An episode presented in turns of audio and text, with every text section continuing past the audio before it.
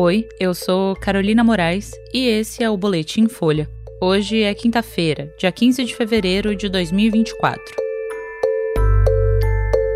Secretário diz que falhas nos protocolos podem ter facilitado fuga de presídio em Mossoró. Lula afirma que Israel parece ter primazia de não cumprir decisões da ONU. E Estado de São Paulo registra mais duas mortes por dengue e chega a 11 óbitos no ano.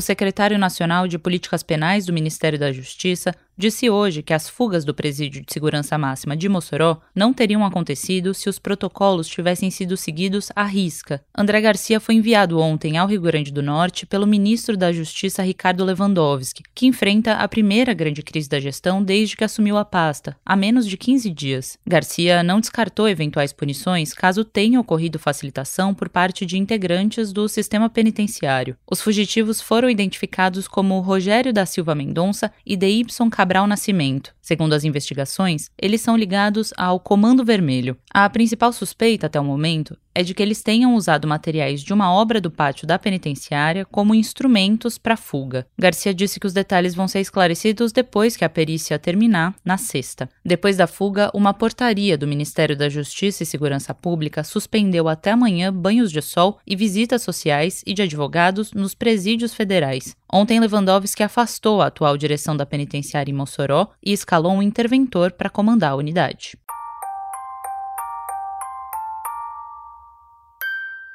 O presidente Lula se encontrou hoje no Cairo com o ditador do Egito, Abdel Fattah al-Sisi, e voltou a criticar as ações de Israel na faixa de Gaza na guerra contra o Hamas. Em um pronunciamento ao lado de Sisi, Lula afirmou que o Conselho de Segurança da ONU não pode fazer nada no conflito e que a única possibilidade é pedir paz pela imprensa, mas que Israel parece ter a primazia de não cumprir nenhuma decisão vinda das Nações Unidas. No mês passado, a Corte Internacional de Justiça respondeu a um pedido feito pela África do Sul e determinou que Tel Aviv evitasse ações que pudessem levar ao genocídio do povo palestino. Mas o tribunal, que é o principal órgão judiciário da ONU, não ordenou o cessar-fogo imediato. Israel manteve o cerco a Gaza. O Brasil apoiou a demanda sul-africana. Hoje, Lula voltou a defender que o Brasil condenou de forma veemente o ataque do Hamas a Israel e o sequestro de centenas de pessoas, o que chamou de ato terrorista. O presidente afirmou ainda que não tem nenhuma explicação para o comportamento de Israel de matar mulheres e crianças a pretexto de derrotar o Hamas. Ele defendeu a construção de um Estado palestino soberano e economicamente viável. Lula também discursou na Liga Árabe, que tem sede no Egito, e disse que o Brasil vai fazer uma doação para a agência da ONU para refugiados palestinos. A visita acontece num contexto de ampliação das operações militares israelenses em Rafah, que é hoje a única saída da faixa de Gaza. A cidade concentra civis que fugiram do conflito em outras regiões palestinas. Lula está em viagem de três dias ao continente africano, onde também vai passar pela Etiópia.